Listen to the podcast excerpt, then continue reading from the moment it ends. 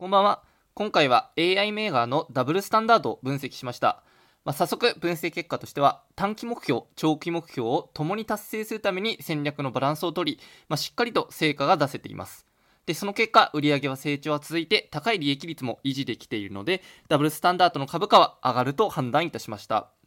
で、今回の分析のポイントは、まあ、業績面、戦略面、指標面から見ていきます。で、まず、簡単に現状をおさらいしていくと、株価については横ばいです。まあ、5年間推移では上昇傾向に見えますが、2年前の2018年から今までは3000円から6000の間を上下変動繰り返しています。まあ、アップダウンの幅は倍近くと結構大きいです。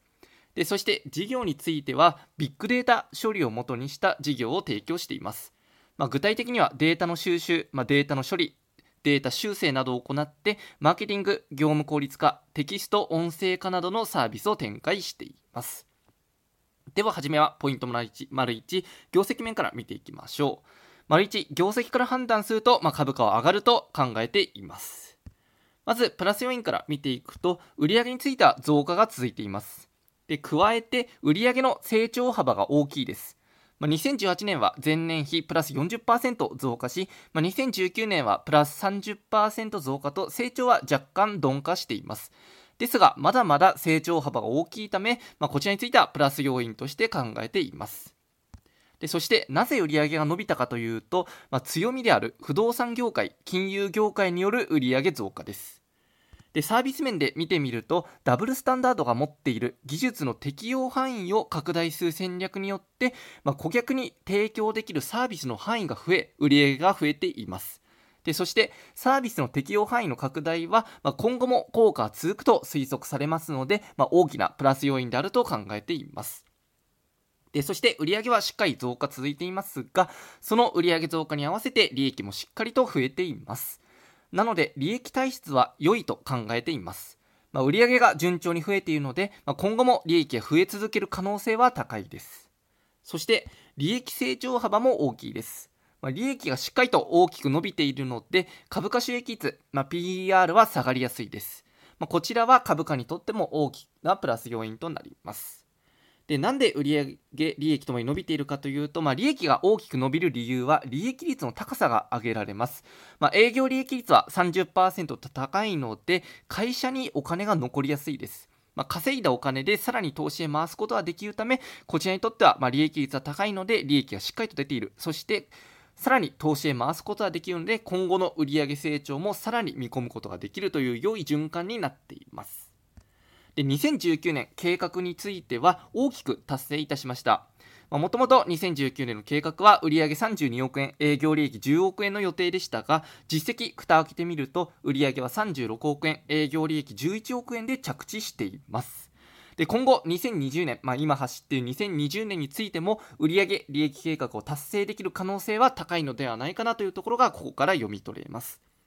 一方で業績面と売上利益とても良くてプラス要因大きかったですが一方でマイナス要因も実はあります。というと2020年の計画は成長が鈍化する計画であることです、まあ、売上計画は前年比プラス10%に鈍化する予定です。まあ、ですが、まあ、こちらマイナス要因にはなりますが、2019年についてもプラス15%の計画を立てて、結果はプラス30%の着地だったために、まあ、2020年が終わった段階ではもしかすると計画を上回る可能性は高いのではないかなと見ています。なので、ここまでプラス要因、マイナス要因見てきましたが、業績面の結果としては、売上利益ともにしっかりと成長が続いている会社です。売上は成長は続く見込みであることに加えて、高い利益率も維持できていることから、利益の成長についても今後可能性が続く可能性は高いので、業績から判断すると、まあ、しっかりと株価は上がっていくと分析いたしました。で、続いて、ポイント丸に戦略面から見ていきましょう。丸に戦略から判断すると、まあ、株価は上がると考えています。まず、プラス要因から見ていくと、サービスの展開領域が広いです。まあ、ダブルスタンドは、ダートはビッグデータと AI を基礎に、まあ、画像認識、音声認識、データ処理、業務効率化など、まあ、幅広くサービスを展開できるため、売上の拡大余地が大きいです。で加えて2019年度については利益率を高めるために技術の強化へ先行投資していますでその一方で先行投資のコストを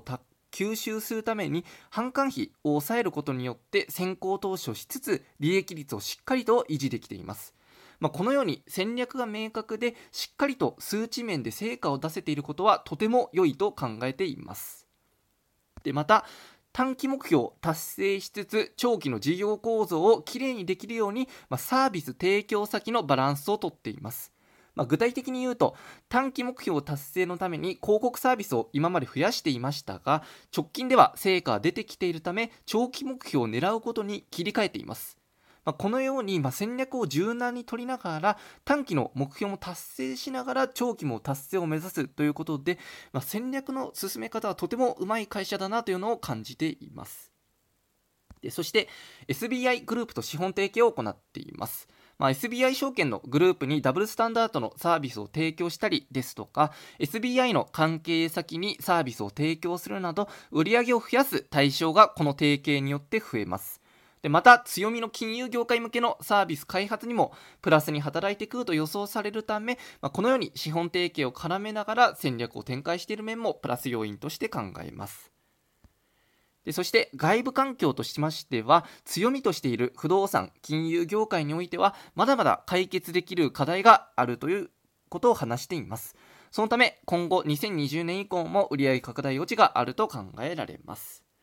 一方で戦略面のマイナス要因何かあるのかなというところですが販売費及び一般管理費を抑える戦略を営業利益増加の一つの戦略としています。まあ、ですがこれ会社拡大に伴ってどうしてもコストは増えざるを得ないためこの販管費を抑える効果は長く続かないと推測しています。ですのでこちらの販管費を抑える戦略についてはちょっとマイナス要因として捉えています。でここまで戦略面見てきましたが結果としては、まあ、短期目標長期目標ともに達成させるために戦略のバランスをとりしっかりと成果を出せていますでかつ売り上げを増やすために資本提携も含めて展開しているので、まあ、こちら戦略から考えると株価は上がると判断いたしました。で続いてポイントをマウさん指標面から見ていきましょう。マウさん指標から判断するとこちらもしっかりと株価は上がっていくと考えています。まず、プラス要因としては、まあ、PR が42倍と、まあ、AI メーカーの中では割高ではないことが挙げられます。でそして PSR、まあ、株価と売上高を比べた指標ですが、こちらも9倍と高くはありません。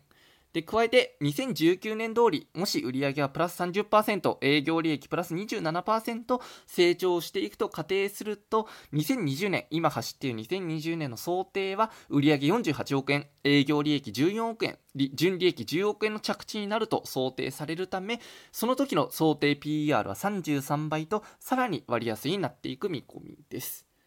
で加えて時価総額あこれ想定 PR ですよ。PSR ですね。想定 PSR についても7倍と高くありません。まあ、売上利益の成長幅がともに大きいので、PER、PSR ともに割安に向かうと考えております。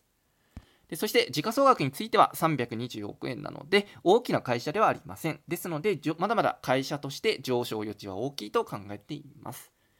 ですので、ここまで指標面の結果としては、まあ、PR、PSR ともに高くありません。まあ、利益が伸びやすいので、PER、PSR ともに低下に向かうと考えられますので、指標面から考えても株価は上がると判断いたしました。はい。とここまでとダブルスタンダードの分析見てきましたが、短期目標、長期目標ともに達成するために戦略のバランスをとって、しっかりと成果を出せています。でその結果売上は成長が続いて高い利益率も維持できているのでダブルスタンダードの株価は上がると判断いたしましたはい、とここまでとご覧いただきましてありがとうございます。またいつもありがとうございます。とチャンネル登録いただけない方がいらっしゃいましたらとチャンネル登録いただきますととても嬉しいです。でまたくれぐれも投資につきましては自己責任でお願いいたします。ありがとうございました。